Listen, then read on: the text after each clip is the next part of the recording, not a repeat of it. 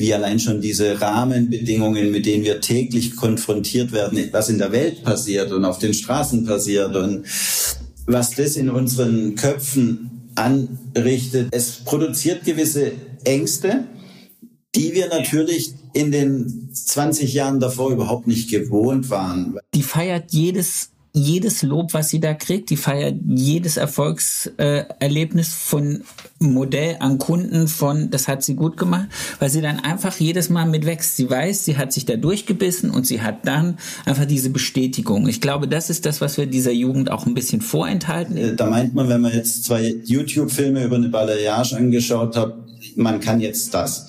Und äh, da entsteht eine, eine Mittelmäßigkeit in, in vielen Bereichen, allen voran beim Haarschneiden, die ich für nicht förderlich halte für diese Branche.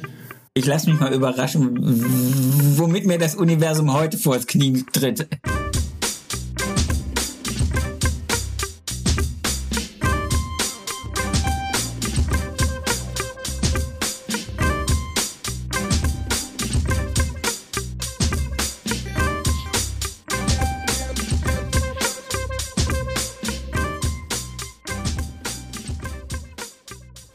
Erfolgsgeschichten mit Kamm und Schere. Heute zu Gast der wunderbare Achim Rotenbühler. Mein Lieber, dann fangen wir direkt an. Ready, steady, go. Wie ist dein Name? Achim Rotenbühler. Wie lange bist du Friseur? Uh, 40 Jahre. Glückwunsch. Angestellt oder selbstständig? Selbstständig. Sehr schön. Äh, Anzahl deiner Mitarbeiter. Innen. Ähm, ich habe natürlich mehrere Salons, aber in dem Salon, in meinem Hauptsalon, wo ich arbeite, sind wir im Moment, glaube ich, 17. Wow. Der wirkt gar nicht so groß. Na, es sind 220 Quadratmeter. Also. Krass. Er hat äh, 21 Plätze, ja. Wow. Also ich war jetzt schon zweimal drin, weil ich immer mal, wenn ich in Stuttgart bin und du hast das große Glück, muss ich jetzt dazu sagen, du bist um die Ecke von dem Lego-Laden. Wenn ich in dem Lego-Laden bin, laufe ich einfach um die Ecke und guck bei dir rein. Es tut mir leid, mache ich einfach immer. Äh, in welcher Stadt befinden wir uns mit deinem Laden? Äh, Stuttgart Mitte. In Stuttgart, sehr schön. Ähm, dann herzlich willkommen bei Erfolgsgeschichten mit Kam und Schere. Es freut mich, dass wir es geschafft haben, dieses Interview zu führen. Ich bin auch ein bisschen aufgeregt. Wir hatten jetzt schon ein kleines Vorabgespräch. Also es werden äh, wunderbare Dinge hier heute kredenzt und erzählt. Ich bin ähm, gespannt, was auf mich zukommt. Ich werde jetzt komplett was anderes machen, als ich die ganze Zeit dir angedroht habe in unserem Vorgespräch. Nein, natürlich nicht. Ähm, wie bist du zum Friseur gekommen? Boah ähm, ich bin mit äh, 17 von der Schule geflogen, also vom Gymnasium damals. Und ähm, ich glaube heute noch, weil äh, ja, ich glaube heute noch wegen Überqualifikation, aber genau haben sie es mir nie erklärt. Nein, ich bin, äh, ich war, äh, es war eine schwierige Zeit, sagen wir mal so. Ähm, okay. Nein, da bin ich von der Schule geflogen. Aber da kommen wir ja wieder an den Punkt, da kommen wir an den Punkt mit der Neuprogrammierung. Ja, genau. Und ähm, lass Toleranz walten. Und wenn man mich, also ich war in so einer typischen Jungs-Clique, also lauter Mopedfahrer und was weiß ich, und wir haben halt alle eine Lehre gehabt und ich habe damals dann eine Bauzeichnerlehre gemacht. Ich bin gelernter Ingenieur, Bauzeichner, ausgelernt und ähm, das habe ich dann drei Jahre gemacht, weil mein Ziel war eigentlich dann irgendwie Bauleitung oder irgendwie sowas. Naja, und wenn du dann so in diesem Büro sitzt und guckst dir äh, Kollegen, das war wie in einem schlechten alten deutschen Film. Also du konntest aus dem Fenster auf den Hof gucken, da gab's diese Hofuhr und äh, kurz vor neun guckt jeder auf die Uhr, Punkt neun wird der Stift auf die Seite gelegt, Kreuzworträtsel gemacht, um Viertel nach neun wird der Stift, äh, wird wieder weitergearbeitet, um Punkt zwölf wird alles aus der Hand gelegt, bis um eins, dann geht man in die Kantine. Und ich habe mir meine Kollegen so angeschaut, die schon 25, 30 Jahre genau in diesem Büro saßen. Und ganz ehrlich, der Gedankengang heute schon zu wissen, wie meine berufliche Laufbahn der nächsten 30 Jahre aussieht, wie mein Leben aussieht von 9 to 5. Ja. Das äh, ist mir ganz früh bewusst geworden. Also so im, nach einem Jahr schon habe ich gesagt, okay, das ist nicht, nicht das Richtige. Ähm, ich bin für so einen Bürojob ähm, das hat jetzt nichts mit der Tätigkeit an sich zu tun gehabt. Das, das war gut und die wollten mich dann auch später übernehmen. Aber diesen Bürojob habe ich damals gesagt, das bist nicht du, da fehlt dir die Abwechslung und äh, habe das zu Ende gebracht und bin dann, äh, habe dann meinem Vater erklärt, dass ich Friseur werde. Ich glaube, er hat in der Sekunde wieso nur drauf also gewartet, dass Friseur? ich jetzt noch sage, dass ich schwul bin. Aber es war für meinen äh, konservativen Vater, Kaufmann, äh, äh, erstmal ein Weltzusammenbruch in Anführungszeichen, auch wenn er es dann äh, mitgetragen hat. Wieso bin ich Friseur geworden? Ähm, mein damaliger Schwager war Friseur. Hat mich auch nie groß interessiert, aber er war für mich sowas wie mein großer Bruder. Ich, hab, ich fand ihn total toll. Und der hat sich dann selbstständig gemacht äh, mit einem ganz tollen Laden damals. Schneeweiß, italienische Möbel. Also für die damalige Zeit, weiß gar nicht, ob, nee, da gab es dich ja wahrscheinlich noch nicht mal, ähm, war das halt irgendwie schon Wahnsinn. Und ja, wenn ich am Wochenende oder so Zeit hatte, war ich halt immer bei denen und, und hing in dem Laden rum und ja, dann hat er coole Mitarbeiter und Mitarbeiterinnen gehabt und irgendwie war es da lustig und blöde Sprüche. Also alles so das Gegenteil von dem, wie es bei uns im Büro zuging. Ja. Und dann habe ich irgendwann zu ihm gesagt, äh, ich möchte bei ihm die Lehre machen. Dann hat der auch nur gesagt, ich spinne. Dann sage ich, okay, jetzt mal losgelöst davon. Äh, wenn, dann möchte ich die Lehre bei dir machen. Und ich möchte okay. von dir nach einem Vierteljahr wissen, wird was oder wird nichts. Damals gab es noch äh, Wehrpflicht. Das heißt, ich wusste, ich muss eh zum Bund. Und dann habe ich gesagt, und wenn du sagst, das wird nie was, ähm, dann gehe ich zum Bund, das muss ich ja eh, mache danach in meinem Beruf weiter. Ich habe ja einen. Bin ja Bauzeichner. Und ähm, so habe ich das dann gemacht. Dann habe ich zwei Jahre Lehre bei ihm gemacht.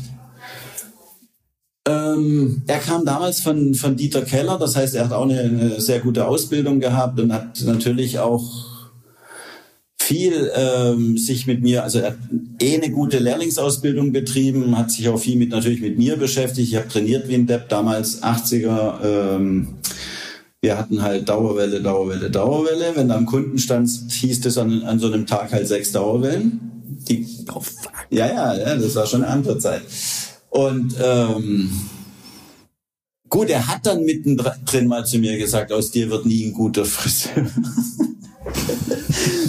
Ähm, was er gemeint hat, war eigentlich. Du redest aber nicht mehr mit ihm. nee, was er gemeint hat, war nicht das Handwerkliche, sondern meine Art.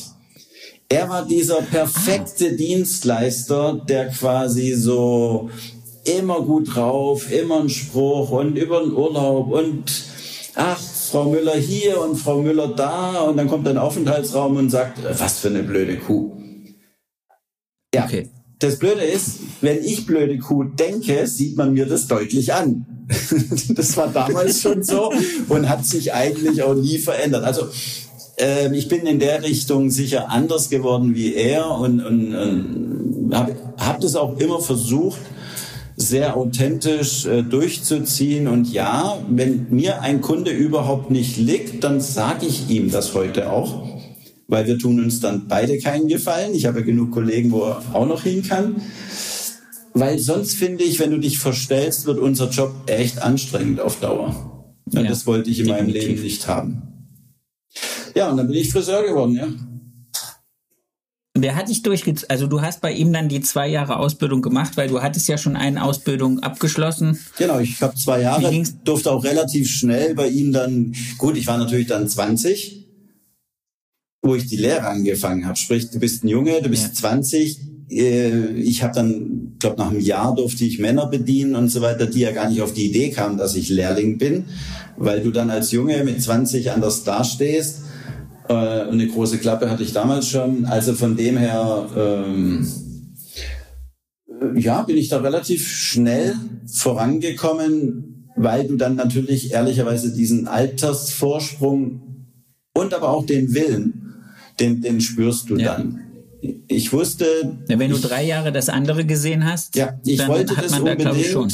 Und äh, mein Schwager oder mein damaliger Chef hat auch immer zu mir gesagt, nur zu den Besten, arbeite nur bei den Besten und ähm, damit du wirklich, dann macht der Beruf Spaß und ehrlicherweise, äh, da bin ich ihm heute noch sehr dankbar dafür, denn genauso habe ich es dann gemacht. Das heißt, du bist nach den zwei Jahren dann auch direkt auf Wanderschaft gegangen oder wie ist das gelaufen? Was, genau, war, denn, was bin, war die nächste Station? Ich, äh, es war eigentlich immer klar, dass ich nur die Lehre bei ihm mache und dann bin ich ja, das ist äh, heute, glaube ich, eher nicht mehr typisch. Ähm, Generation Z ist da anders. Ich habe dann zehn Bewerbungen geschrieben und die gingen nicht nach, wo ist mein Wunsch Lebensort, sondern die gingen nach Namen. Das war ah. die zehn großen Namen in Deutschland, ähm, die, die ich interessant fand das war von Hamburg bis München alles dabei und bin dann gelandet in, in München bei Wallmeier her. Und ähm, okay. habe dort ein, ja, damals ging sowas, ein, ein Praktikum gemacht, also ein Jungfriseur-Praktikum.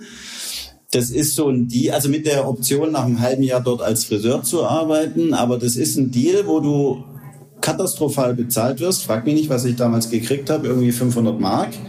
Ähm, da hat die Wohnung in München schon oder die WG, das WG-Zimmer schon äh, mehr gekostet. Und in der Zeit bist du dort quasi besserer Lehrling, Assistent, wirst aber auch trainiert. Ah, okay. Also du wirst dann wirklich auch viel trainiert und ähm, ich habe wahnsinnig viel gelernt. Ich habe zum einen ähm, seit seht mir es nach, wenn ihr mich heute hört, äh, in der Führung viel gelernt, wie ich es nie machen möchte.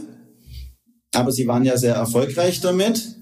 Und ehrlicherweise, sie waren ja ganz krass Sassoon-mäßig unterwegs. Und der, der Manfred, äh, also der, der Sohn, der Inhabersohn, ähm, Sassoon durch und durch und ich wurde da knallhart auf Sassoon trainiert und ich habe dort Haarschneiden gelernt, das stimmt. Und Haarschneiden gelernt und trainiert bedeutet, du musstest verschiedene äh, Haarschnitte machen, also einen klassischen Bob, einen Firefly, also diese ganzen Klassiker, aber nicht einmal. Du hast so 40, 40 Mal einen Bob geschnitten eineinhalb Stunden ja. an diesem Bob geschnitten, dann hält, kommt er an, hält den Spiegel drunter, guckt, ob irgendwo in der Grundlinie eine Macke drin ist und dann sagt er, naja, da eine Macke, da eine Macke, da eine Macke, alles nochmal einen Zentimeter kürzer. Das, das war eine, eine, ein militanter Trainingsstil, der war brutal. Abgesehen davon, also. Das ist aber, ja? Das ist aber auch, ähm, ich habe mir das jetzt mal erklären lassen von ein paar Leuten, die bei Sassoon gearbeitet haben, weil ich habe ja äh, schon den einen oder anderen, der, der das miterlebt hat. Die haben das auch irgendwann mal für sich so ein bisschen ähm, zu einer Art Spiel erhoben. Du, selbst wenn du es, wenn es geil gewesen wäre, hätten sie es dir nicht zugelassen, es nicht trotzdem noch dreimal zu machen. Ja, das, das ist so eine Art Kultur äh, dort. Ja. Und ähm, das ist wirklich nur die Harten kommen im Garten. Und äh, natürlich, wenn man dann heute schaut, auch wie äh, Menschen äh, wollen, dass man mit ihnen umgeht und, und Achtsamkeit und so weiter. Ey, mal bei aller Liebe, da warst du ja. keine Sekunde im Aufenthaltsraum, außer in der Pause. Das heißt, ich stand von morgens bis abends hinter ihm. Und wenn er Haare geschnitten hat, stand ich neben ihm und zwar als lebende Klammer. Dann hat er die Abteilungslinie gesetzt. Ich habe meinen Daumen hingehalten. Er hat Haare geschnitten. Dann hat er die nächste Abteilung. Also ich war die lebende Klammer und stand den ganzen Tag wie ein Statist. Er hat sich mit der Kundin über alles Mögliche unterhalten oder mit ihr geflirtet. Du durftest nichts sagen. Und äh, du standest da wie ein Statist nebendran und hast quasi lebende Klammer gespielt und hast ihm seine, seine Abteilungslinien gehalten. Und äh, es war eine, eine krasse Zeit. Allerdings gut, wir waren ja auch anders erzogen. Also wir sind noch damit klargekommen, ja. ähm, ganz ehrlich, heute, nee. nee, das würde heute nicht Glaube mehr funktionieren, nicht. passt auch nicht mehr in die Zeit. Muss aber sagen, ähm, dieses, dieses trotzdem konsequent trainieren, bis ein richtig gutes Ergebnis da rauskommt, ja. gibt einen Sinn, auch wenn wir drüber waren. Bei uns wurde auf 120 Prozent trainiert. Aber ähm, wenn ich irgendwas hasse, ist es Mittelmäßigkeit. Und, und das ist so eine Bewegung, die wir gerade haben, ähm, wo du merkst, äh, da meint man, wenn man jetzt zwei YouTube-Filme über eine Balayage angeschaut hat, man kann jetzt das. Kann man's, ja. Und äh, da entsteht eine, eine Mittelmäßigkeit in, in vielen Bereichen, allen voran beim Haarschneiden, ähm, die ich für nicht förderlich halte für diese Branche und die uns auch in Schwierigkeiten bringen wird, sobald mal wieder eine krasse Bewegung kommt mit anderen Haarschnitten. Friseurbild von heute. Aber also wir, jetzt treffen wir glaube ich ab, aber Friseurbild heute von einer 20-Jährigen oder einem 20-Jährigen ist, ähm, Friseur bist du dann, wenn du lange Haare gerade abschneiden kannst, eine Balayage reinsetzen und dann diese Shopping Queen Gedächtniswelle mit dem Eisen reinmachen kannst. Und das ja. ist Friseur. und ähm, das ist was, was ich nicht so sehe. Das sollte man können. Das ist halt Basic. Ähm, wie alles andere auch. Aber Anspruch bei mir im Laden ist, dass eine Kundin, wenn die ein Bild zeigt, egal mit was für einem Haarschnitt, dass der Friseur den hinbekommt.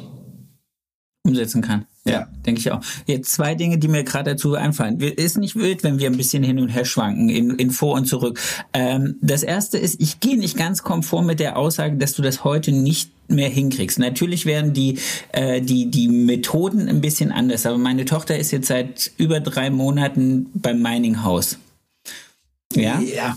Und, ja. Die, und die sagt, sie wird noch gut geknechtet, aber, und das ist das, was ich glaube, was dieser Generation einfach fehlt und was sie auch, was wir ihnen abtrainiert haben,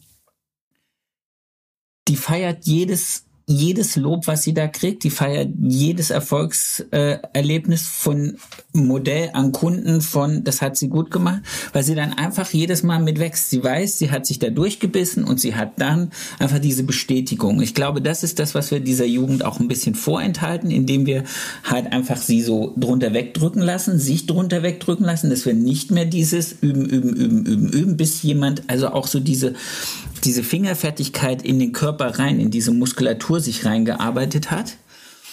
Und das andere ist, ist ein Spruch, der jetzt bestimmt schon ein paar Mal auch in diesem Podcast gefallen ist. Äh, die Friseurwelt wird kaputt gehen, wenn dieser Balayage-Trend um ist und nur noch die, die wirklich, nur noch die, die Haare schneiden können. Und es werden weniger sein, als es vorher waren werden einfach diesen Qualitätsstandard halten. Und ich glaube einfach, wir werden in unserem ganzen Arbeitswesen einfach noch mehr abdriften zwischen äh, das, was du gesagt hast, mittelmäßigen. Wir können das umsetzen, was da gerade als Hype-Trend, äh, Wellen, Blondverläufe, pipapo.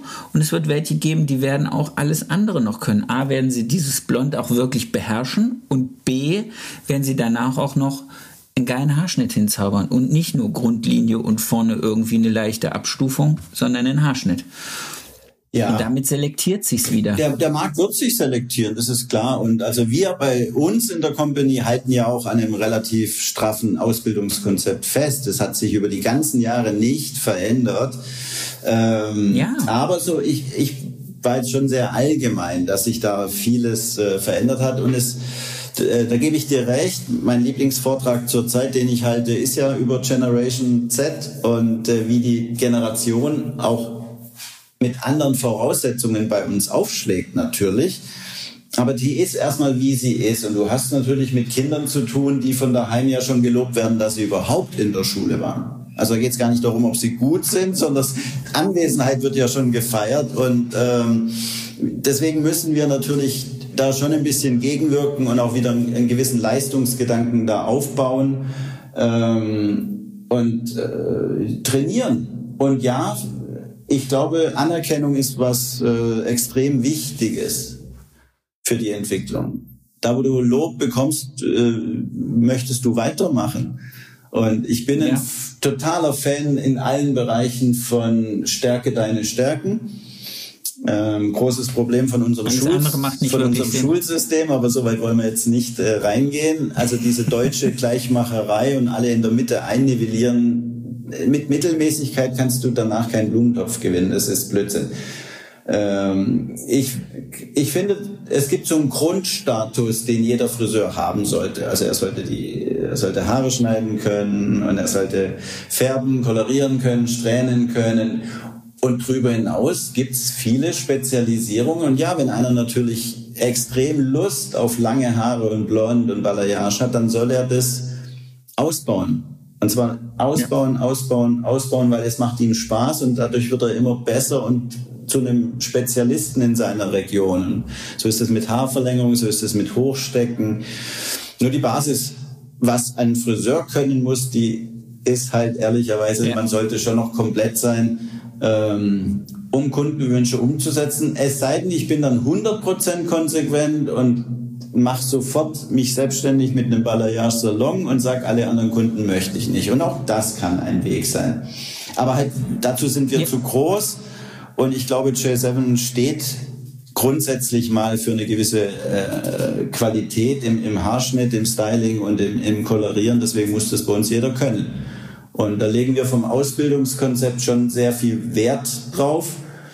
Die müssen auch, was weiß ich, 50 äh, Ausbildungsnachweise bringen, wie sie am Puppenkopf eine Ansatzfarbe gefärbt trainiert haben, bevor sie ja. überhaupt mal ein Modell. Also wir sind da noch ziemlich dahinter.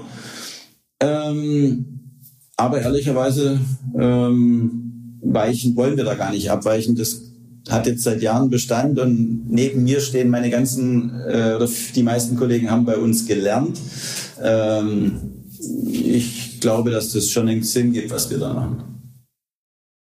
Ja, ihr würdet ja nicht so lange bestehen und das, äh, diese Marke G7 so ein großes Ansehen haben, wenn das, was ihr vermittelt und das, was ihr ähm, lehrt, nicht Fundament wäre. Ist einfach so. Wie kam's? Wie, lass uns mal wieder ein Stück zurückspringen. Wie lange bist du in München gewesen?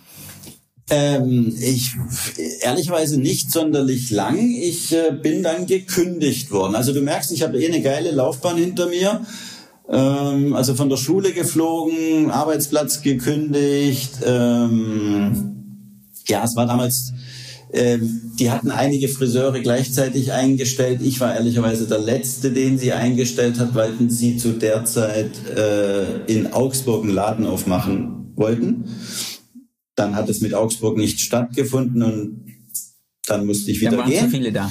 Und ähm, war für mich ein, ein also von der Schule fliegen, ich hatte den Schu die Schule schon lange abgehakt. Das war jetzt, hat emotional keine Spuren hinterlassen, ehrlicherweise.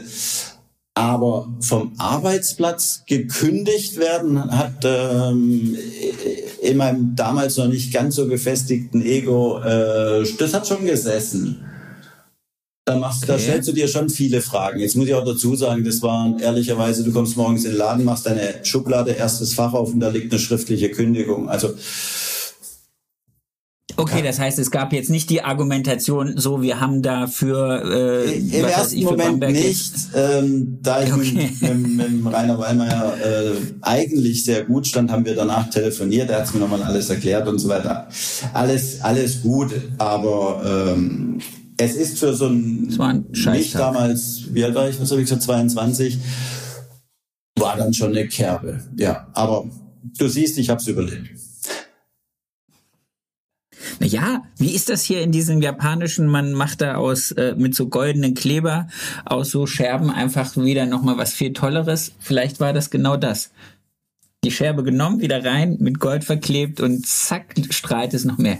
Das heißt, ging es dann wieder nach, nach Stuttgart zurück oder gab es dann noch andere Stationen? Nein, nein, nein. Ich, ich habe mich dann, ähm, ich habe mich in, ehrlicherweise aber auch in München nie wohl gefühlt. Das war ja die gute alte Münchner Schickeria-Zeit. Ähm, wo ich als kleiner Schwabe echt maßlos auch überfordert war. Und das war so, wie man es aus alten Filmen kennt.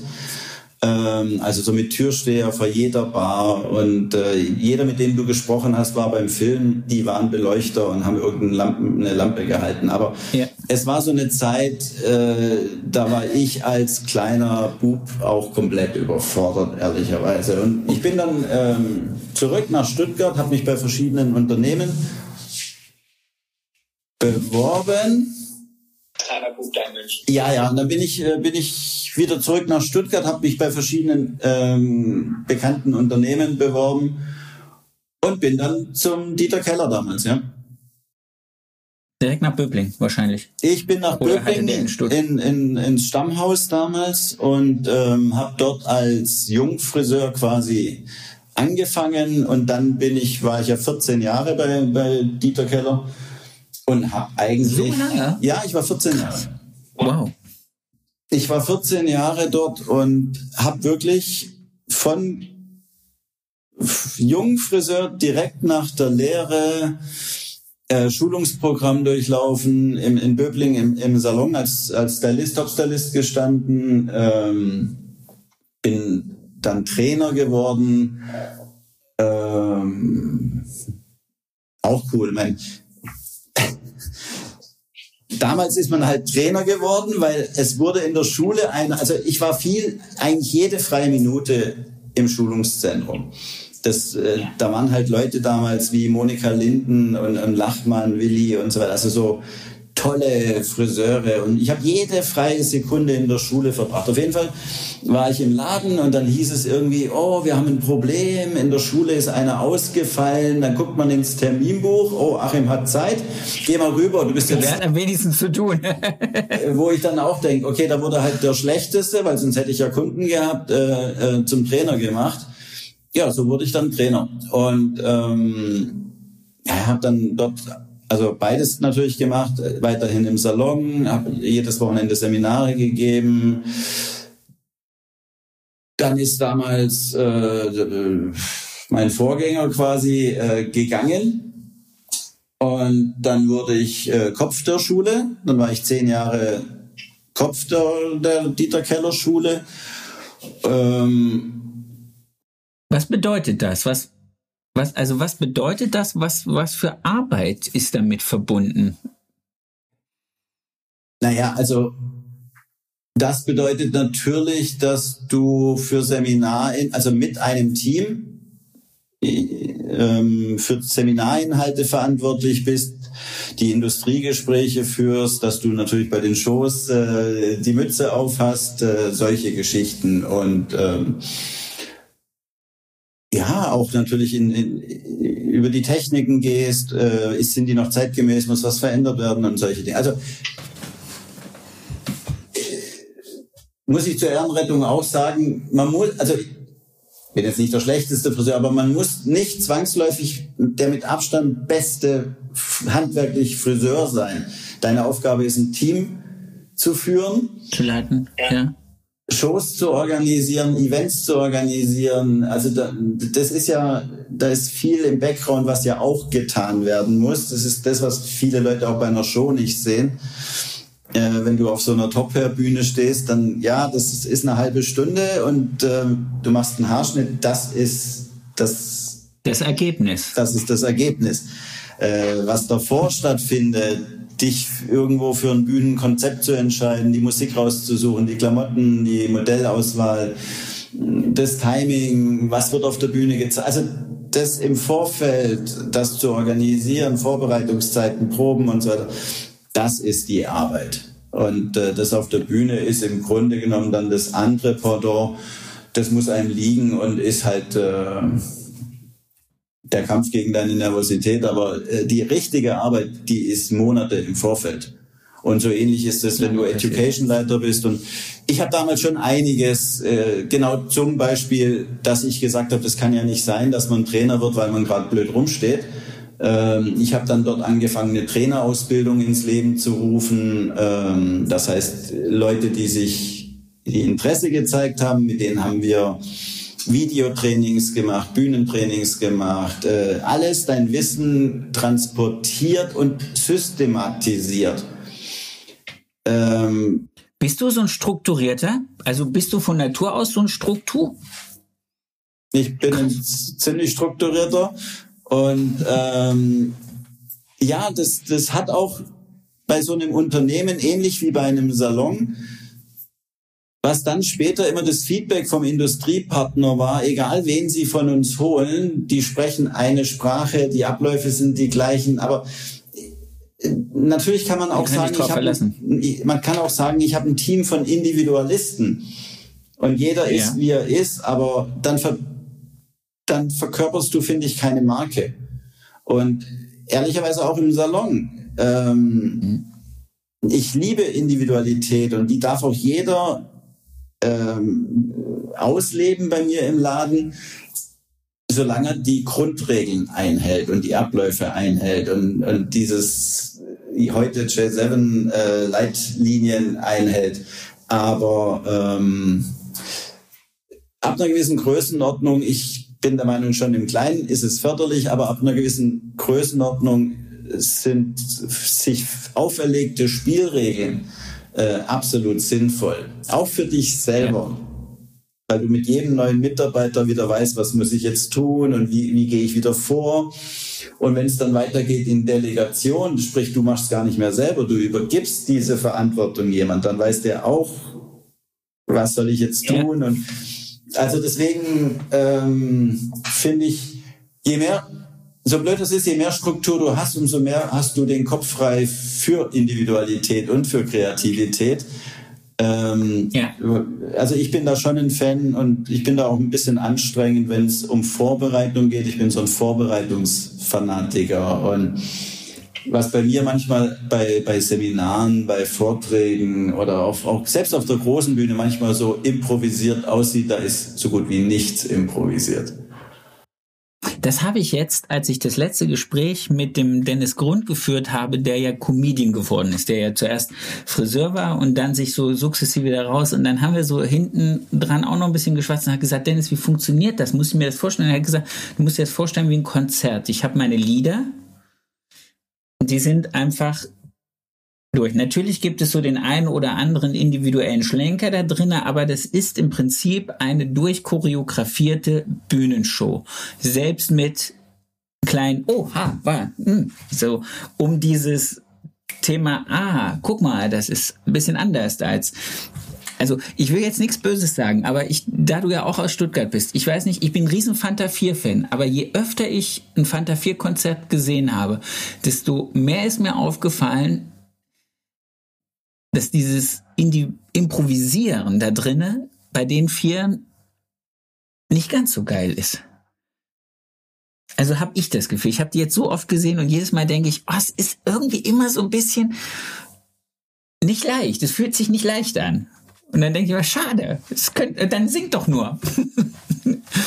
Aber vielleicht bin ich da. Ich voll, also die Jungs standen früher noch in Stuttgart in der Kneipe neben einem und ja. ähm, ich denke, da ist natürlich inzwischen auch viel der Professionalität gewichen. Das ist einfach so. Ähm, das, das lässt sich wahrscheinlich mit so viel Erfahrung, ich weiß gar nicht, wie lange die das jetzt machen, 40 Jahre, glaube ich. Äh, ich denke auch. Äh, ja, das ist, glaube ich, normal. Aber ja, das ist. Es war kein Vorwurf, es war nur. Ich weiß gar nicht, wie viele Leute deinen Podcast hören und dann äh, äh, möchte ich hier kein Weltbild zerstören, aber wenn ich weiß schon, ich, wenn ich dann Tournee gefahren habe und ich habe am ersten Tag einen Gag gemacht an einer bestimmten Stelle, dann hat jeden Tag hat die Technik immer schon hinten gehangen. Jetzt, jetzt, jetzt, jetzt, jetzt, jetzt, jetzt kommt er, jetzt kommt er, weil du den jeden Tag gemacht hast und jeden Tag war das so nach dem Motto, der war spontan. Ja. Nein, der hat am ersten Tag funktioniert und dann siehst du den fünf Tage lang. Deswegen blieb der im Programm. Sehr geil.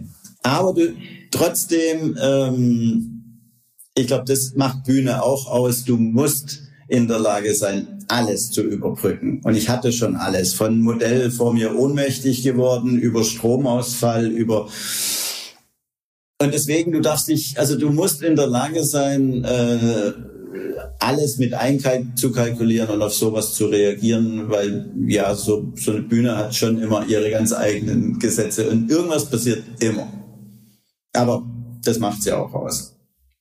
Okay, aber dann nach so vielen Jahren ist es auch so, dass du sagst, ich lass mich mal überraschen, womit mir das Universum heute vors Knie tritt. Sehr geil. Auch nicht schlecht.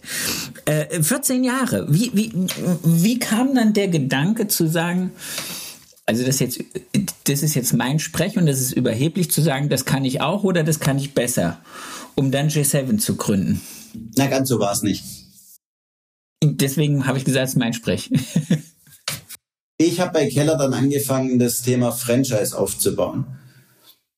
Ah. Also früher war das Filialbetriebe ein paar und ähm, ich habe dann angefangen, zu der Zeit über Franchise nachzudenken, mich sehr mit Franchise zu beschäftigen, allein schon wegen meiner eigenen Person. Ich war ja dann mehr oder weniger äh, der erste richtige Franchise-Partner auch. Ich habe halt viele gute Leute gehen sehen neben mir. Äh, Leute, die die Firma toll fanden, die eigentlich gern da gearbeitet haben. Für mich war aber das Gehen von, von starken Leuten die logische Konsequenz, dass es ja nicht weitergeht. Das, was fehlt. Ja. Also die waren Friseur, dann waren sie Trainer, dann waren sie vielleicht sogar Salonmanager, aber diese richtig engagierten, ehrgeizigen, die wollen dann in die Selbstständigkeit. Und bei dem einen oder anderen war dann, äh, haben die Eltern einen Salon gehabt, äh, dann haben sie den übernommen, aber es ging ja für sie nicht weiter wie in den meisten Unternehmen geht es ja nicht weiter, weil da ist ja dann die nächste Instanz der Chef. Und das war eigentlich die Idee von Franchise zu sagen, wir könnten viel mehr halten, wenn sie diese Selbstverwirklichung der Selbstständigkeit in der Gruppe machen könnten, dann sind sie 100% selbstständig, aber unter dem Namen der Gruppe, Punkt A. Ja. Und sie gehören weiterhin zur Gemeinschaft. Ich bin jemand, der extrem an Synergien glaubt, an Zusammenführen von Stärken, an Team.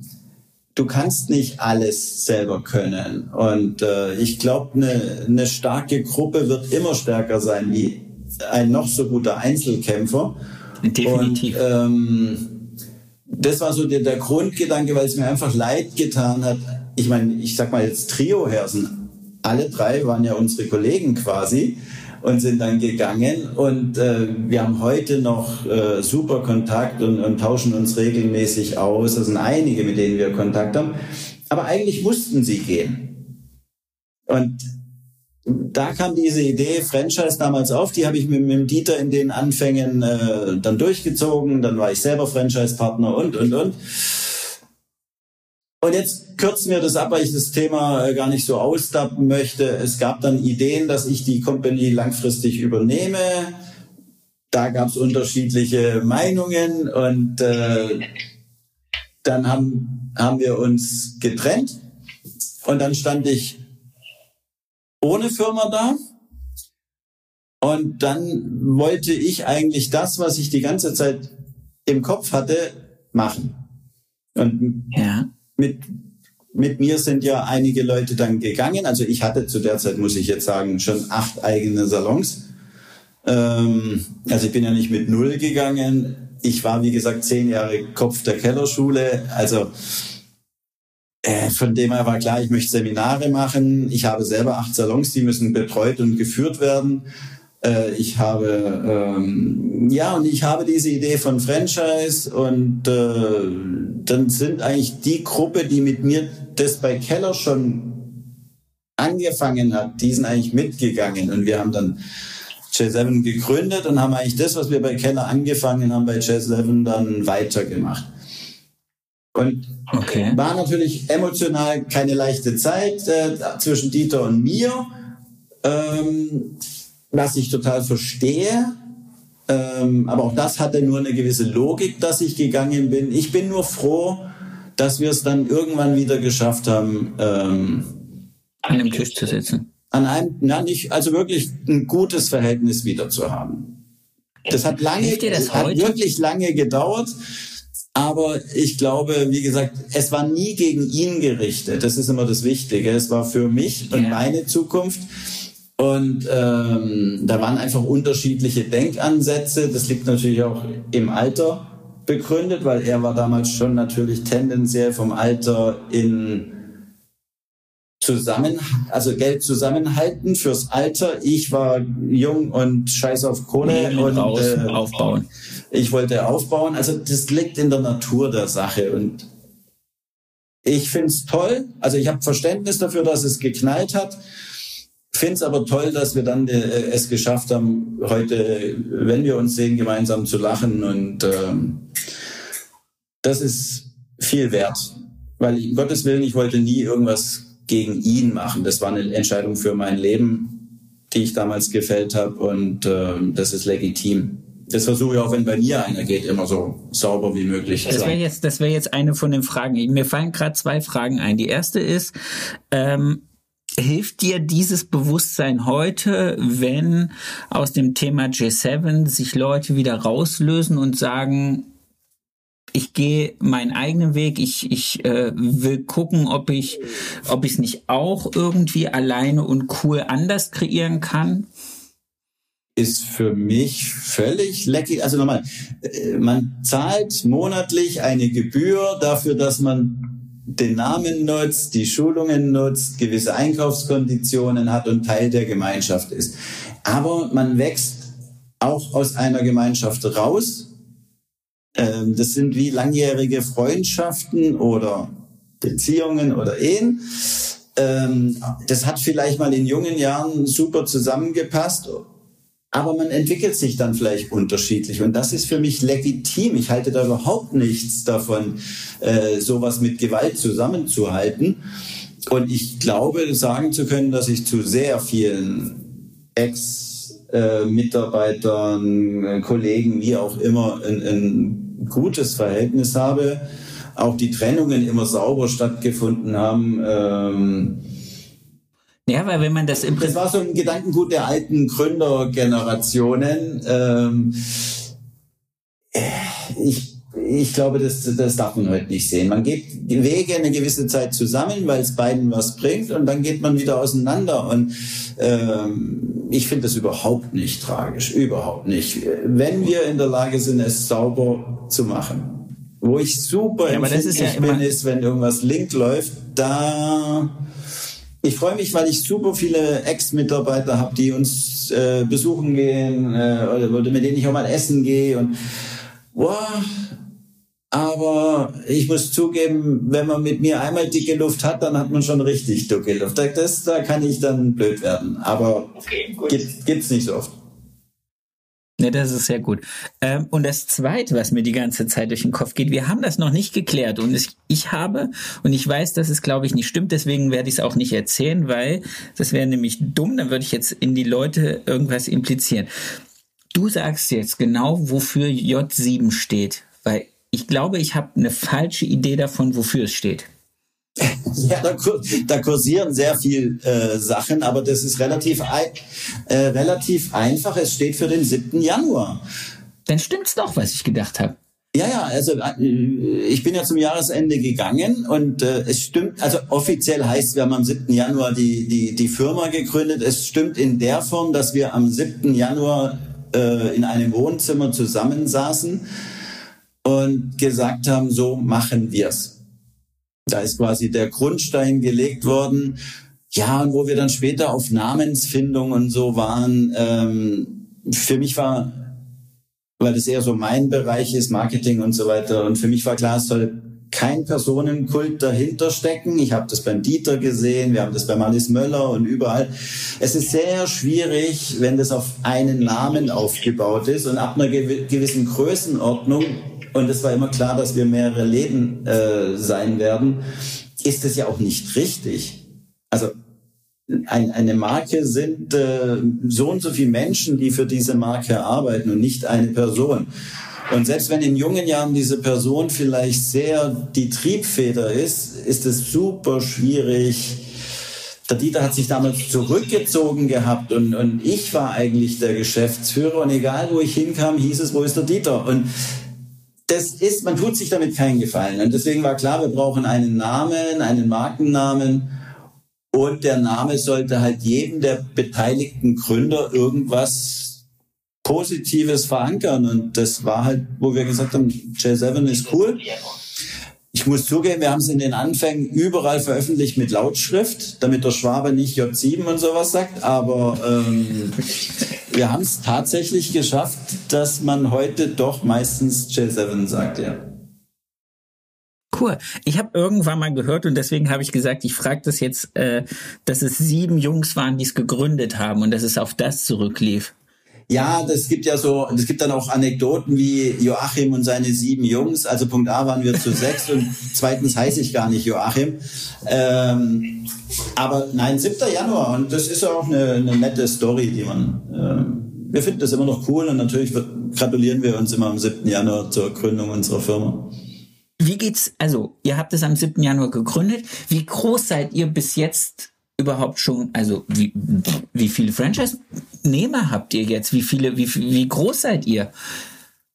Wir waren in der Spitze, muss ich überlegen. Ich glaube, das höchste, was wir hatten, waren 42 Salons. Wow. Und wir sind im Moment 22 Salons. Das liegt daran, also im Franchise muss man als normal mit eintüten, dass es keine Verbindung fürs Leben ist. Das ist, liegt in der Natur der Sache. Äh, das ist bei anderen Franchise, da sind wir sogar, da haben wir sogar langjährige Verbindungen, die weit über die, diese Vertragszeiten hinausgehen. Aber das, was du vorhin angedeutet hast, man geht den Weg eine Weile gemeinsam, dann hat man natürlich auch das Know-how. Und dann will der ein oder andere auch seinen eigenen Weg gehen. Und das war auch immer in Ordnung. Da ist einer gegangen, der ein oder andere musste vielleicht auch gehen, weil er nicht ganz so reingepasst hat. Und es sind neue gekommen. Und äh, dann sind wir in eine Zeit gerutscht. Mitarbeiterverknappung, wurde immer schwieriger, größere Läden aufzumachen, so dass quasi keine neuen mehr nachkamen.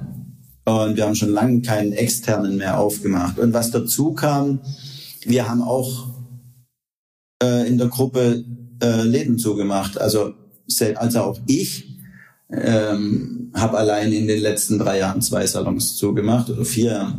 Ähm, äh, weil einfach, ich meine, wir hatten in Stuttgart irgendwann in, im Zentrum fünf Salons. Wenn du dann in drei davon unterbesetzt bist, ist das auch irgendwie Blödsinn. Und äh, deswegen überlegt man, muss man schon genau überlegen, welchen Standort man aufrecht hält ähm, da haben sich einfach die Zeiten geändert und äh, wissen wir jetzt im Moment auch nicht. Das ist so eine so eine Sache, dass ich inhaltlich glaube ich, gab es keine bessere Zeit für Franchise.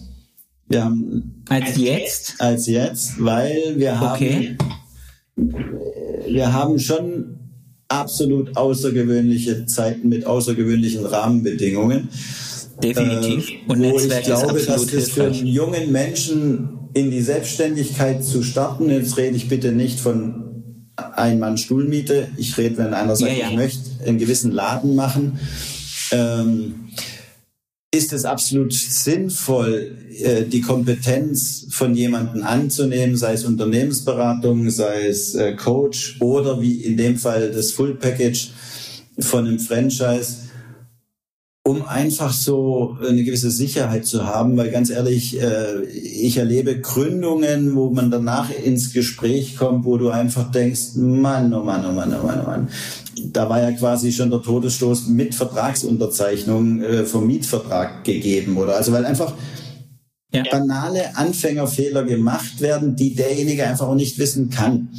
Und deswegen sage ich eigentlich von der Zeit ist es eine Zeit von Zusammenrutschen, gemeinsam und natürlich du musst auf jeder Ebene Know-how haben. Da ist es nicht ja, nur ja. mit guter Friseur. Du musst im Moment auch wirklich als Unternehmer fun äh, funktionieren auf gutem Level und, und viel Know-how haben. Und woher sollte es bitte ein junger Mitarbeiter haben? Ich möchte jetzt der Meisterschule nicht zu nahe treten, aber Ich habe sowas auf der Meisterschule nicht gelernt, machen wir es mal so. Ich, ähm, ehrlich gesagt auch nicht.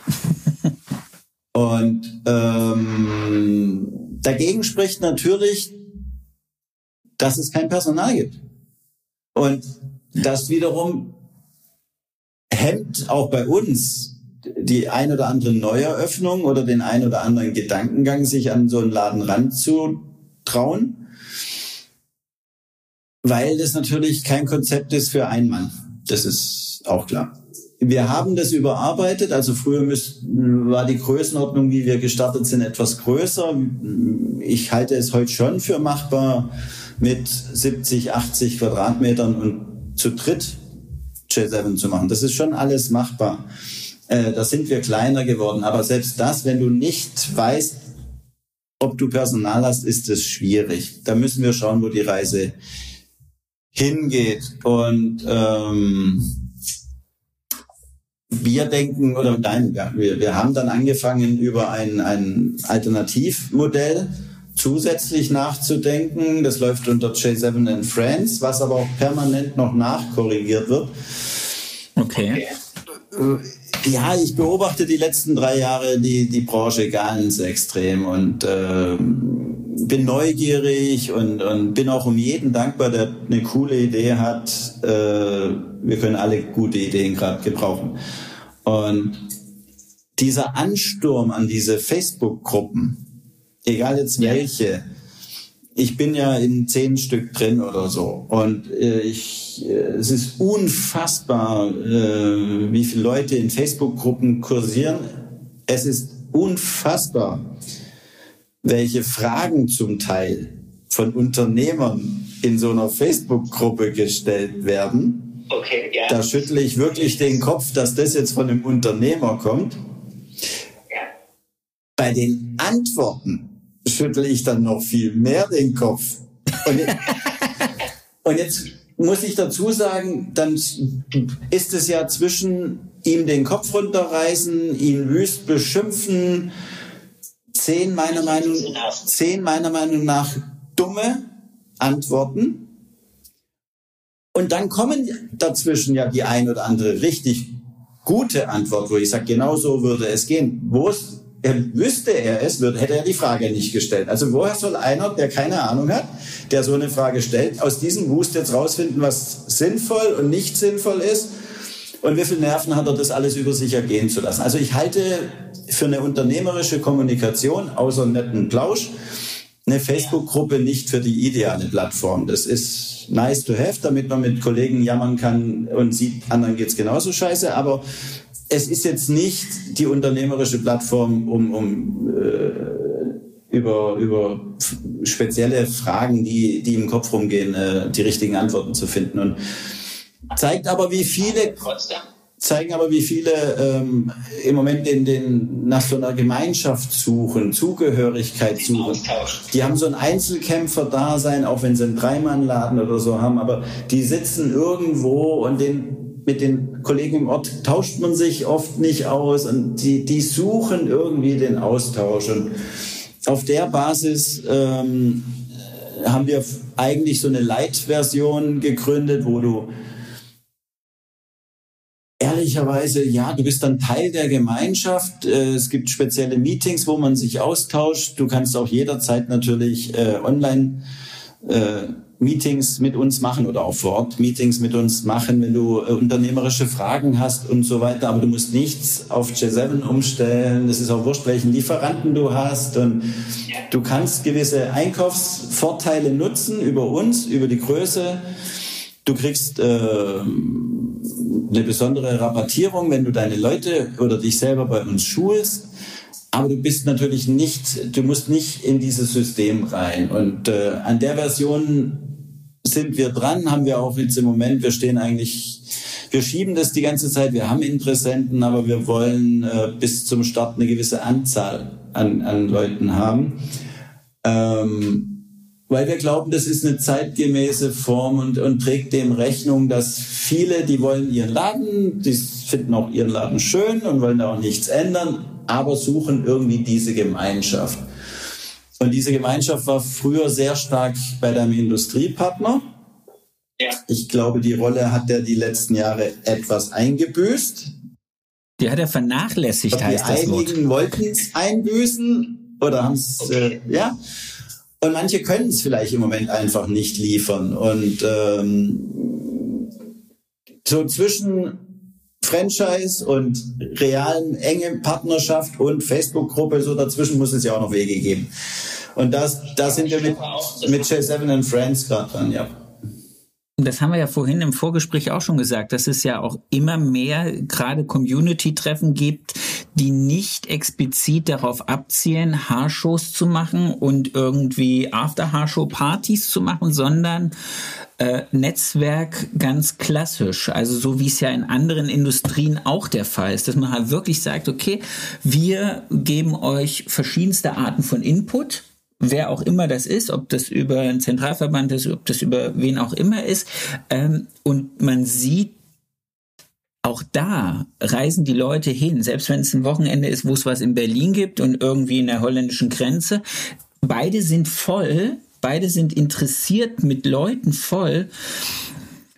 Und da glaube ich schon, dass das auch, ähm, dass die Industrie auch merkt, okay, wir müssen anfangen, Education für unsere Unternehmer und für unsere Kunden ähm, anders zu gestalten, als einfach nur einen Akademietag auszurufen, wo man halt sagt, wir machen blond, wir machen Pflege, wir machen dies, sondern ähm, was wollen die da draußen eigentlich? Was fehlt denen? Und fehlen tut denen ganz klar seit Corona Kommunikation und zwar Kommunikation auf Unternehmerebene.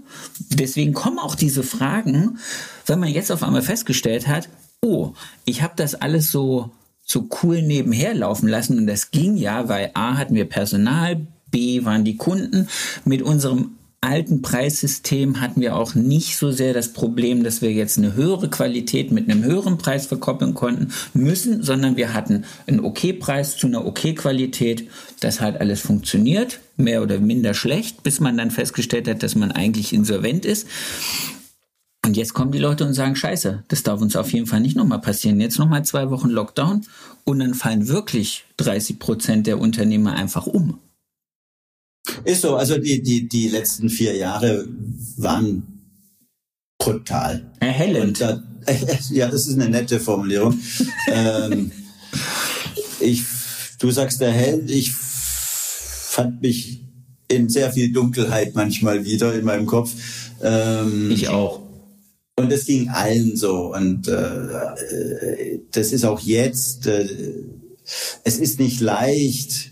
Und da dürfen wir uns nicht drüber hinwegtäuschen, auch wenn manche immer gut gelaunt durch die Welt laufen, wie allein schon diese Rahmenbedingungen, mit denen wir täglich konfrontiert werden, was in der Welt passiert und auf den Straßen passiert und was das in unseren Köpfen anrichtet, weil äh, es produziert gewisse Ängste, die wir ja. natürlich in den 20 Jahren davor überhaupt nicht gewohnt waren, weil davor ging es immer nur aufwärts und immer nur noch mehr und noch größer und noch schneller und noch weiter.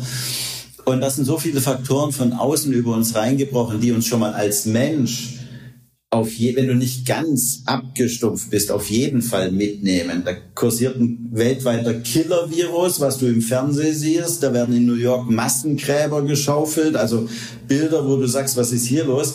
Ja, heute nehme ich zur Kenntnis, kam erst gestern wieder ein Mitarbeiter von mir, schickt mir äh, die zwei Streifen und sagt, er hat Corona, sage ich ja wünsche eine schöne Woche. Aber das ist jetzt so wie, ne? aber das war, wenn man ehrlich ist, in den Anfängen mit den ersten Bildern und diesem Nichtwissen, was da auf uns zurollt, äh, das hatte Ängste ausgelöst. Und äh, gut, ganz ehrlich, den ersten Lockdown fand ich auch noch einigermaßen lustig, wusste, der kostet jetzt ein bisschen Geld. Lustig fand ich den gar nicht. Ich fand den zweiten ein bisschen, bei dem zweiten war ich ein bisschen ruhiger, weil ich das System dahinter äh, halbwegs kapiert habe.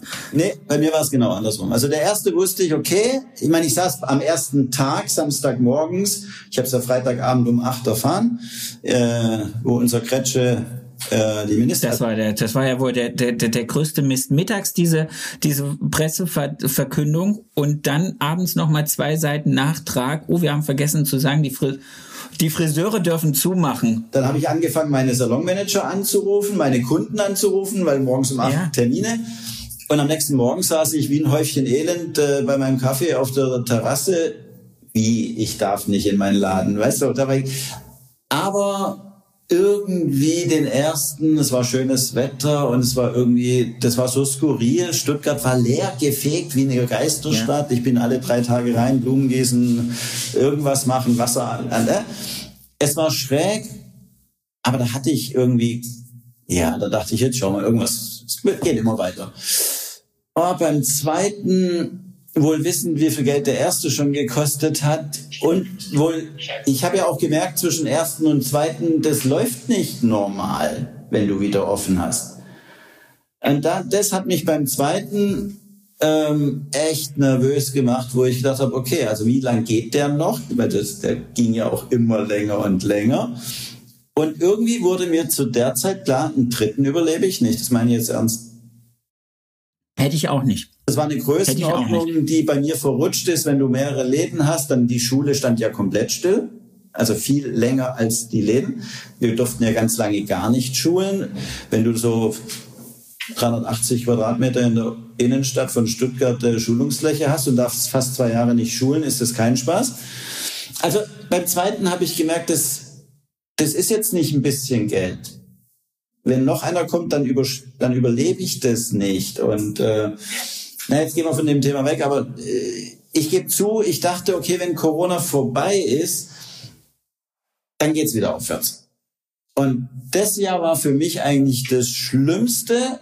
Es hat nämlich sehr viel Geld gekostet und meinen Kopf ziemlich durcheinander gebracht, weil dann kam der Krieg ja. der einen auf der einen Seite emotional mitnimmt und auf der anderen Seite, dann kamen die, die ganzen Ängste, Kostensteigerungen, dann kam diese blöde äh, Gasdiskussion auf den Winter, wir werden ein, ein, ein Blackout haben und ich hatte ich hatte einen gestandenen Unternehmer im Stuhl sitzen zum Haarschneiden, der, der musste Gott sei Dank schon selber lachen. Da sagte, du glaubst nicht, was ich gestern gemacht habe. Und dann sage ich, sag, ich habe mir zehn Elektrolüfter im Baumarkt gekauft. Und dann sage ich, Alter, hast du einen Schuss oder was? Dann sagt er, ja, er findet es ja selber so schräg, aber diese Angst, mit seinem Haus ja. im Kalten zu sitzen, sage ich, jetzt kaufst du zehn Elektrolüfter. Ja, es könnte ja sein, mein, mein Vater braucht auch noch einen, so ungefähr.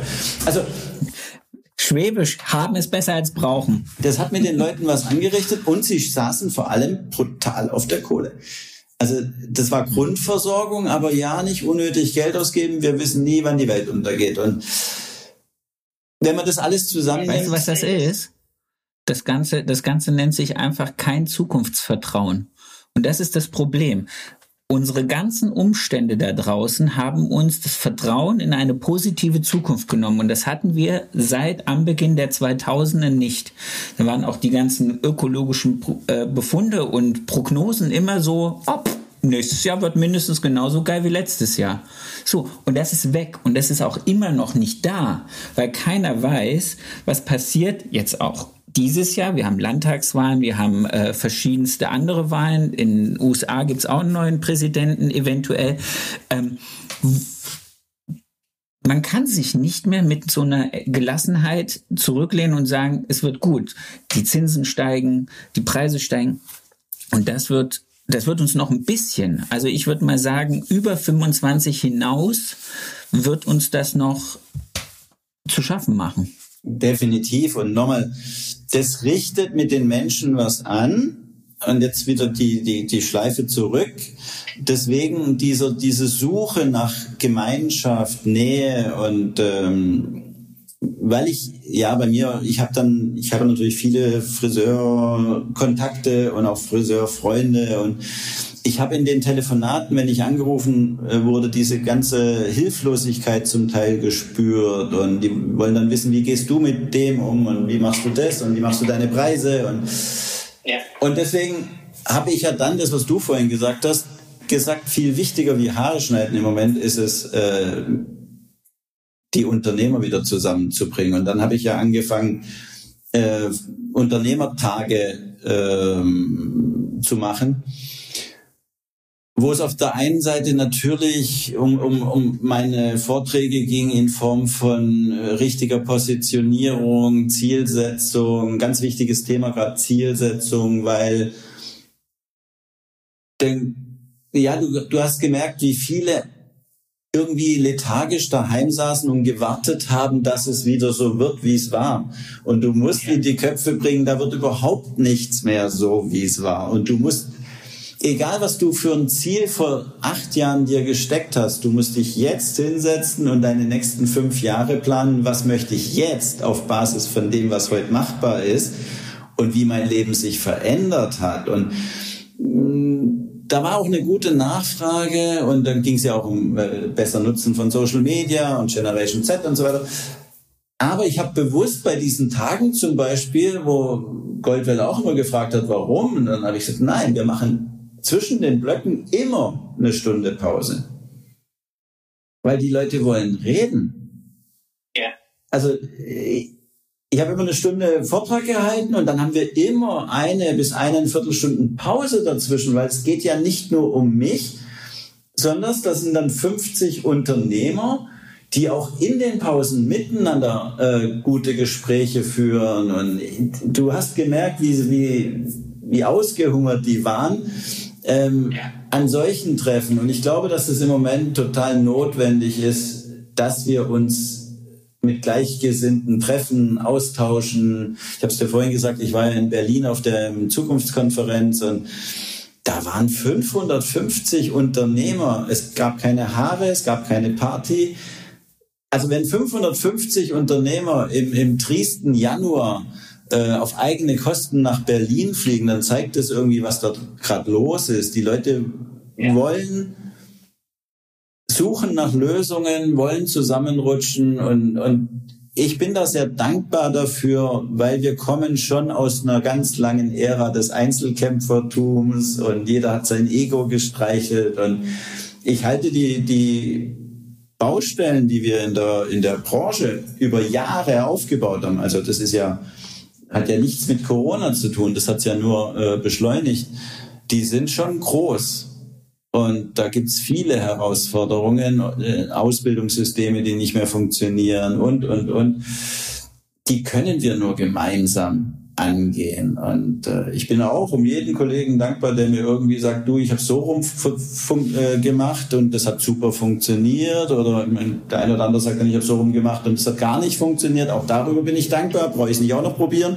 Also ja, das ist ja oft ist ja oft meine Strategie in meinen Vorträgen, dass ich den ganzen Mist erzähle, den ich probiert habe, der gar nicht funktioniert hat. Also wenn ich die Leute schon davor bewahren kann, das auch zu probieren, habe ich auch schon gewonnen. Aber ähm, ich tausche mich gerne mit Kollegen aus und man merkt, dass das im Moment ein großes Thema ist und die, die Krise, die wir haben, die hat natürlich viele mittelständische äh, Branchen gerade, die, die, die schreit danach, dass wir gemeinsam nach Lösungen suchen. Hast du für euch ein positives Zukunftsbild in dieser Zeit gerade, wo du sagst, das haben wir visualisiert für uns, das wird unser Leitfaden. Wenn wir das machen. Also ich glaube, das ist sehr abhängig, an welchem Tag du mir die Frage. Sehr geil. Okay. Heute scheint die Sonne. Soll ich Freitag nochmal anrufen? Ich rufe Freitag nochmal an. Heute scheint die Sonne und ich bin gut drauf. Ähm, vor kurzem, wo meine Finanzamt-Nachzahlung kam, hatte ich kein positives Bild, aber. Äh, oh, scheiße. scheiße. Nein, ich bin da, äh, ich glaube, Punkt A an, die, an, an, an unsere Gemeinschaft. Und ähm, ich glaube, diese, diese Kernwerte, die wir haben, ähm, Punkt A, Qualität.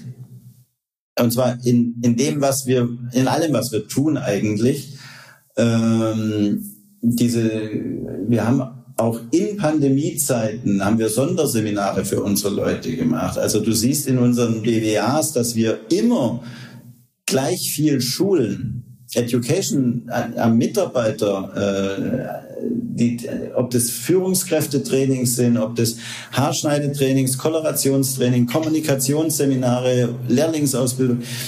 An diesem Wert wird nicht gerüttelt, wo du als Unternehmer manchmal schon denkst, boah, das Seminar kann ich mir jetzt gerade eigentlich gar nicht leisten.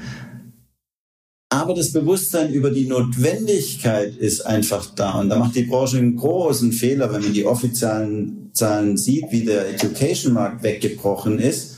Wir bewegen uns in einem relativ hohen Preissegment bei J7, wo ich sage, äh, der wird auch noch weiter steigen.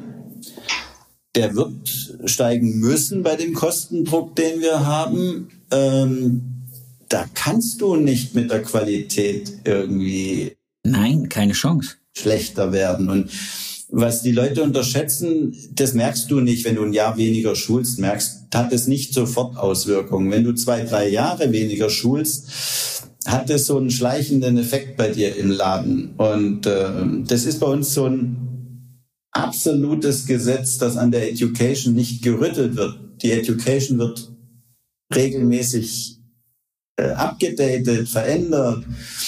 Aber äh, die Notwendigkeit ist bei jedem J7-Inhaber, glaube ich, eindeutig da.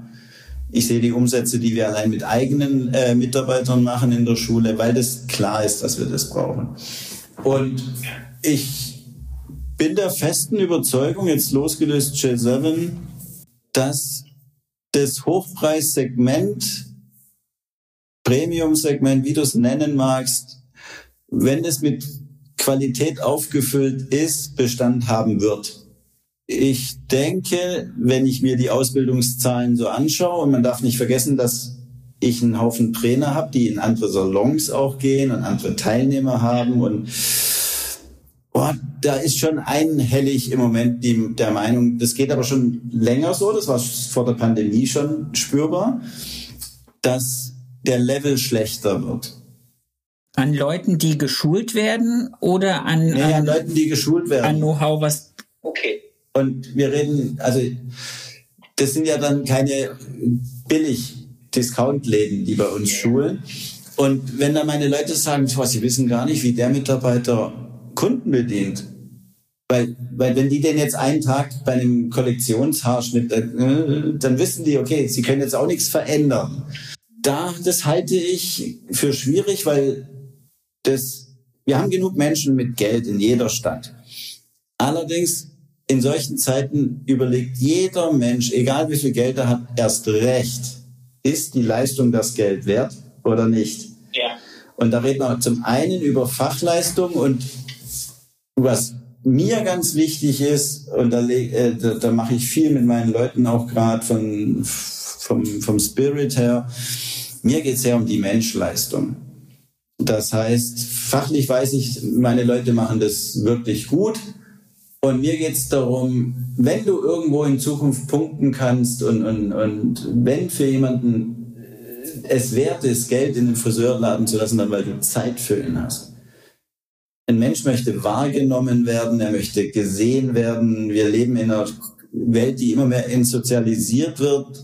Jetzt lasst es noch eine Single-Frau oder malweise Single-Mann sein, dann ist der womöglich noch im Homeoffice, die können ja froh sein, wenn sie am Wochenende mit irgendjemandem mal einen Kaffee trinken.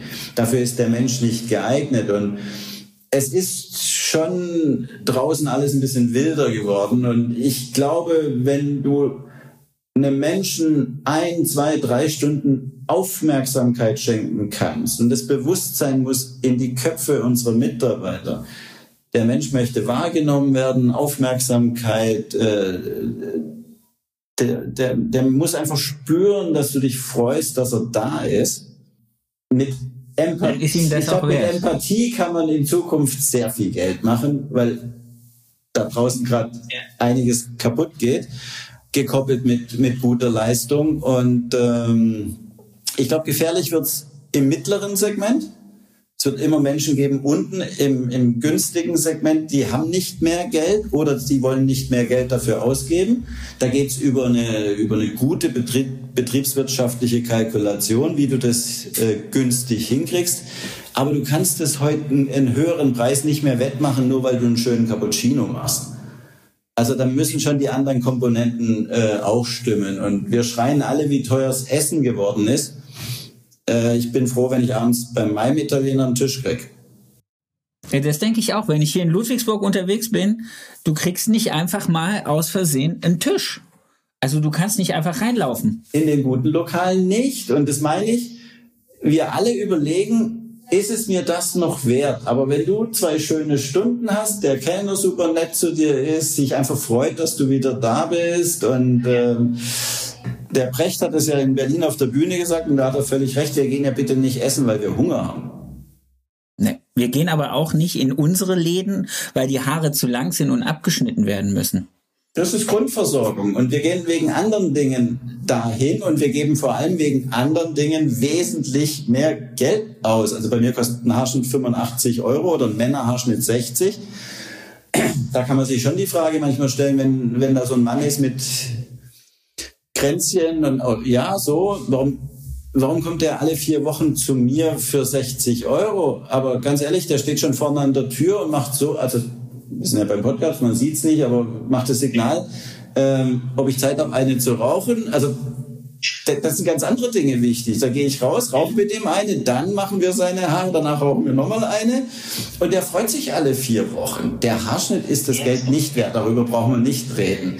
Also nicht bei unser beider Frisur. Nee, und äh, ich, ich glaube, wenn du diese Bereiche erfüllst, also hohe fachliche Qualifikation und diesen empathischen Bereich immer weiter. Und das, das müssen wir, gerade bei jungen Menschen, die das gar nicht so gelernt haben. Die kommen als eins, also die meisten sind Einzelkinder heutzutage, keine Großfamilie mehr wie früher.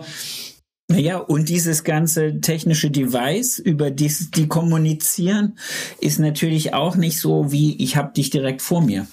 Definitiv und das müssen wir mit einplanen. Also wir machen ja auch mit den Auszubildenden äh, Kommunikationstrainings, äh, wie geht man äh, auf den Kunden zu und diese ganzen Dinge. Aber wenn du das alles erfüllst, du wirst immer weniger Konkurrenten haben, die das erfüllen. Und umso besser werden deine Karten. Und äh, darauf bauen wir, weil den Bereich machen wir gut, da stehe ich dazu. Und ähm, ich glaube, dass das alles noch sehr holprig ist. Ich, äh, und bei uns beiden, mich hat's gewaltig erwischt in den letzten drei Jahren. Merk aber auch, jetzt gerade in meinem Stammsalon äh, seit einem Dreivierteljahr stetig äh, steigende Kundenzahlen, Umsätze.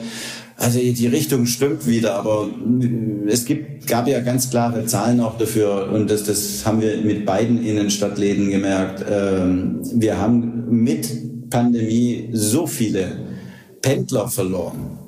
Das ist ein Innenstadtproblem. Das habe ich äh, in meinen anderen Läden in Fellbach oder so überhaupt, da habe ich überhaupt keinen Kunden verloren. Aber du, wenn du in Großstädten warst, wir haben halt Pendler, die 30, 40 Kilometer in die Arbeit gefahren sind und wenn die auf einmal im Homeoffice sitzen und auch bleiben, dann gehen die da auch zum Friseur. Die haben sich einen neuen Friseur äh, gesucht und das, das ist eine Lücke, die schließt du nicht so einfach. Und ich bin recht optimistisch, weil, wie gesagt, ich sehe seit einem Dreivierteljahr, ich habe tolle Mannschaft und äh, Umsatz pro Kunde geht hoch und das jetzt ohne gravierende Preiserhöhung und die Leistung. Also ich glaube, ich musste aber auch oder bin wesentlich mehr im Laden.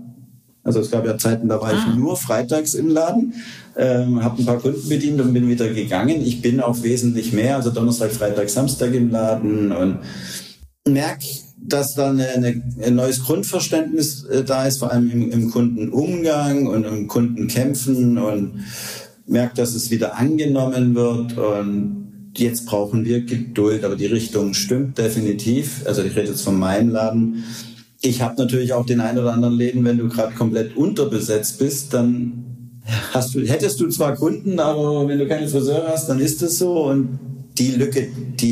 Ich glaube, es dreht sich wieder, was das Thema Kunden-Mitarbeiter-Verhältnisse hat. Also ich höre viele, die jetzt eher wieder welche einstellen könnten, weil auf einmal wieder Friseure da sind und auf einmal fehlen aber die Kunden, die bereit sind, die äh, dazugehörigen Preise zu den dann zu zahlen. Also das ist auch wieder und es dreht sich ja nicht immer so langsam. Ja? Erst auf der einen Seite hast du Mitarbeitermangel und denkst dir so, Scheiße, jetzt könnte ich bedienen und ein halbes Jahr oder ein Jahr später dreht sich so massiv, dass du sagst, ach, jetzt kriege ich auf einmal Bewerbung.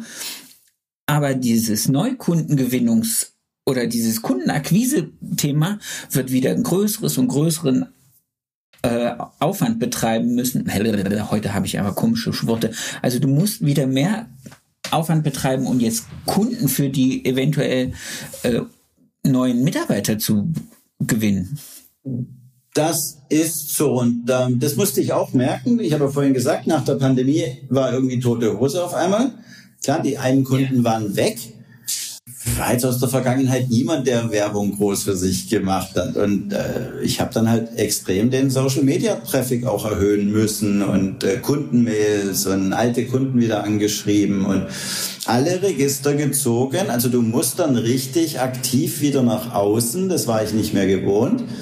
Ähm, und ich merke aber, dass das dann gegriffen hat. Also ich habe einfach, ich kann das ja auch im Vergleich zu allen J7-Läden, wir haben dann immer ganz gute Vergleiche und ich sehe einfach, dass ich einen guten Neukundenzulauf habe und weil ich hatte dann auf einmal genug Friseure und zu wenig Kunden und dann wird's toll.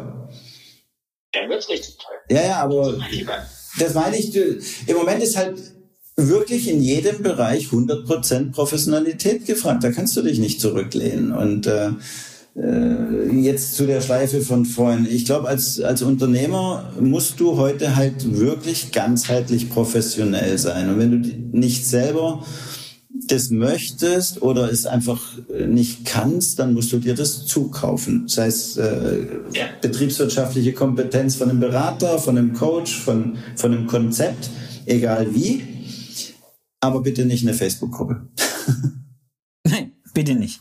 So, ich sehe, wir sind schon richtig gut unterwegs. Das freut mich. Ich habe jetzt einen Wunsch noch und zwar, dass die Frage kriegt jeder zum Schluss von mir, nämlich nach dem schönsten nach dem schönsten Kundenmoment. Du hast vorhin gesagt, du hast schon ein paar Folgen reingehört, also wusstest du, dass das kommt?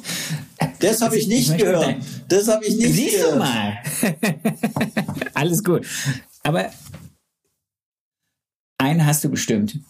Darauf bin ich jetzt nicht vor. Den schönsten Kundenmoment. Ja, das kann aber auch, weil du ja so umtriebiger Mensch bist, auch irgendeine coole Anekdote sein, die du auf irgendeiner Bühne, auf einer Messe, auf einem, keine Ahnung, da wo du sagst, das war der Moment, wo ich gedacht habe, wow, deswegen bin ich Friseur, mein Leben liebt mich.